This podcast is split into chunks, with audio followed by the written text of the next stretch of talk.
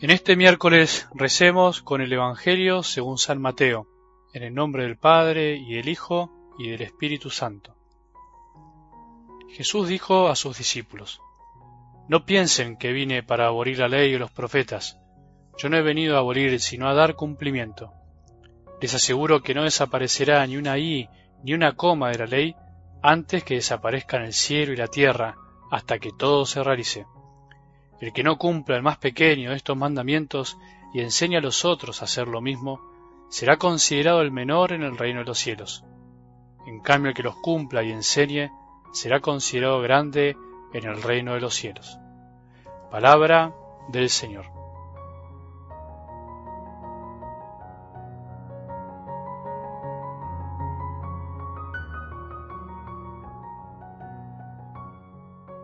Si vivimos como hijos de Dios empezamos a iluminar, si vivimos como hijos empezamos a sazonar, a salar todo lo que vamos tocando con nuestro corazón, con nuestra presencia en realidad.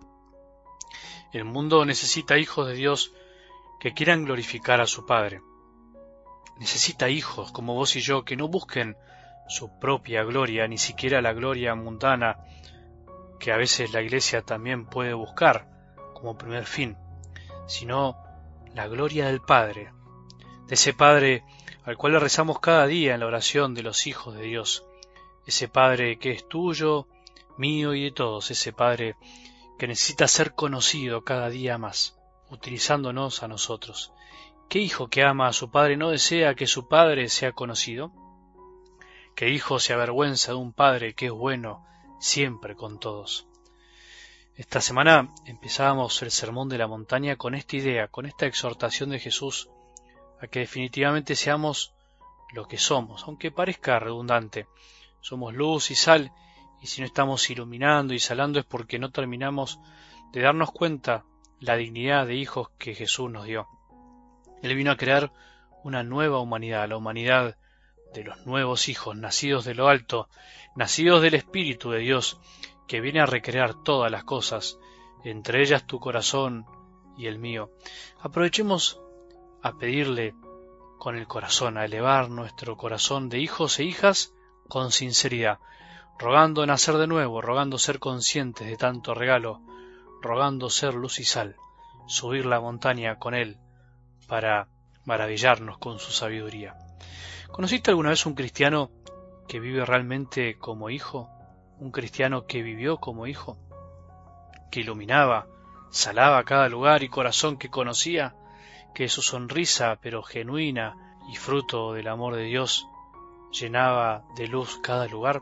Qué lindo es conocer cristianos hijos, no cristianos de nombre o de apellido, cristianos que iluminan y no opacan, hijos del Padre que se mezclan con el mundo, sí, con las cosas, y como la sal, le dan sabor sin dejar de ser sal aunque aparentemente no se vean. ¿Cuántos cristianos hijos faltan en nuestro mundo? ¿Cuántos cristianos que glorifiquen a Dios Padre hacen falta en nuestras parroquias, en nuestras familias, en nuestros grupos de oración, en nuestros movimientos, en cada rincón de este planeta lleno de tinieblas, insípido de tanto olvido de Dios? ¿Cuántos sacerdotes necesitamos todavía ser luz y sal? Son pocos los hijos de la luz, son pocos los hijos del Padre que se dan cuenta de esta invitación de Jesús. Pensemos qué clase de cristiano estamos siendo, hijos conscientes y maduros o adolescentes que se creen totalmente independientes de su amor. Jesús, nuestro hermano mayor, queremos ser hijos del corazón, queremos empezar de una vez por todas a vivir, a sentir como hijos, queremos formar parte de este nuevo reino de los hijos de Dios. ¿Qué es el reino de Dios? sino el reino de los hijos? Dios tiene miles y miles de hijos, millones, pero no todos los hijos lo aceptan como Padre.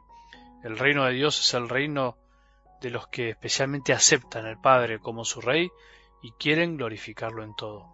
Hoy, en algo del Evangelio, Jesús nos quiere ayudar, como intentó hacerlo en ese tiempo, a los que lo escuchaban, que no siempre hay que oponer para encontrar la solución, sino que muchas veces es necesario integrar cuánto hay oposición en este mundo, incluso en la iglesia, todo parece ser de un color o del otro, de un pensamiento o del otro.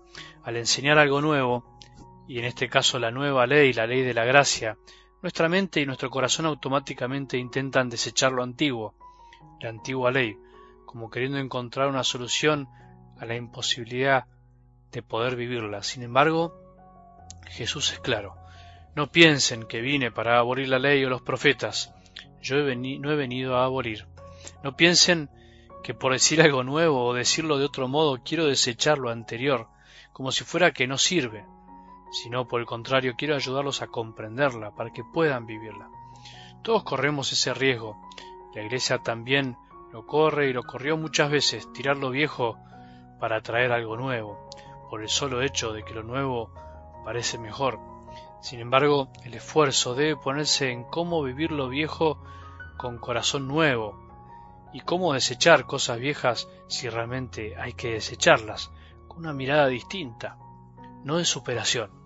Jesús de alguna manera en este pasaje explica qué relación hay entre este nuevo modo de vivir de los hijos de Dios y el modo de vivir anterior bajo la ley del Antiguo Testamento. ¿Cómo es? ¿Este nuevo modo anula el anterior? ¿Este nuevo modo excluye lo antiguo? No, al contrario, lo incluye. Este nuevo modo llevará a la plenitud del anterior si aprende a asumir lo antiguo. Jesús no puede borrar con el codo lo que el Padre escribió con su mano, la ley. Él vino a cumplir los mandamientos, a vivirlos, a enseñarnos su corazón escondido bajo la letra fría de la ley, pero además algo mucho más grande. Vino a hacernos capaces de cumplirlos, de vivirlos, vino a darnos la fuerza y la gracia para cumplirlos. Esa es la novedad.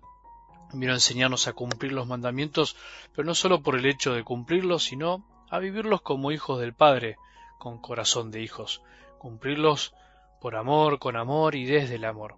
Eso nos hará grandes y libres.